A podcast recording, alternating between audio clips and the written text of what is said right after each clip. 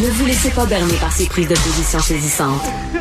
Geneviève Peterson est aussi une grande sensible. Vous écoutez Geneviève Peterson.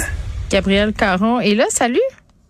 Salut. Tu me parles de pingouins, c'est ça? Des pingouins? Ben oui.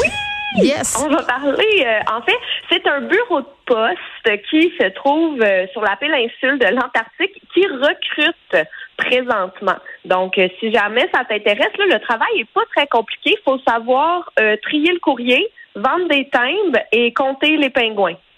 Compter les pingouins, c'est comme si c'était ta tâche connexe? Ben, ça fait partie, en fait, de la description. de Mais je comprends pas. euh, Tes envois par la poste, les pingouins? C'est juste parce qu'il n'y a pas assez de lettres en Antarctique, donc il fallait qu'on ait d'autres choses à faire là-bas?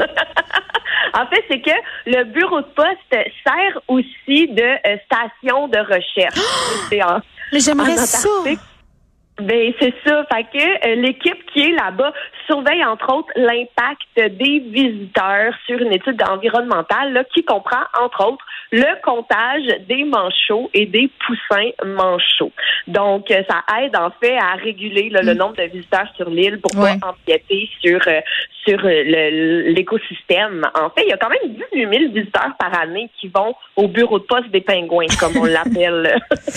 Mais tu sais, dit comme ça, ça a l'air euh, d'un travail bucolique, mais j'ai l'impression que c'est comme quand tu décides de refaire ta vie puis d'aller faire du savon puis élever des chèvres en estrie.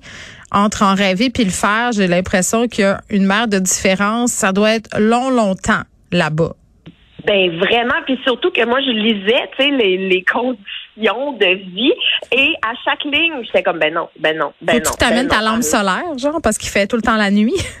Ben quasiment. Écoute, bon, mis à part la température, là, parce qu'évidemment c'est pas chaud en Antarctique, les logements sont limités, donc euh, les membres du personnel partagent une chambre simple et il n'y a Ah. pas de toilette. non, tu viens de me perdre, là. Ben, je le sais déjà là. Tu sais, ça me faisait penser quasiment à l'annonce de hier, là, avec le gars qui cherchait une coloc pour partager Ah. sa on chambre. pourrait, on pourrait l'envoyer là-bas, lui, il serait bien. Hey, ben oui, peut-être qu'il aimerait ça parce que, écoute, il n'y a pas de toilette. Il y a, c'est plutôt une toilette de camping là, qu'il faut qu'il soit vidé quotidiennement. Il n'y a pas d'eau courante et il n'y a pas de douche. Ce qui fait que les membres du personnel vont se laver dans les navires. Mais c'est super. C'est comme un, un épisode de Survivor, sauf que t'es bien moins bien payé que les participants. Ben oui, absolument, parce qu'en plus de ça, il n'y a pas d'Internet, il n'y a pas de réception euh, pour le téléphone, c'est des appels téléphoniques. Hey, tu me euh, des appels satellites qui coûtent super cher. Donc, euh, ça, et si jamais il y a une urgence, Geneviève, on peut compter jusqu'à sept jours pour une évacuation d'urgence. Ben, écoute donc. Fait qu'autant se fier sur les pingouins, rendu là. Ben, c'est ça, là. Fait que, tu sais, ça a l'air le fun, comme tu disais, mais à décrire tout ça, je me dis, oh, je m'allais en voir sur euh, Google Images, puis je vais être bien content. On va rester euh, ici à Cube. Nous officierons dans des conditions de travail plus faciles qu'en Antarctique. C'est déjà un départ. Merci, Gab.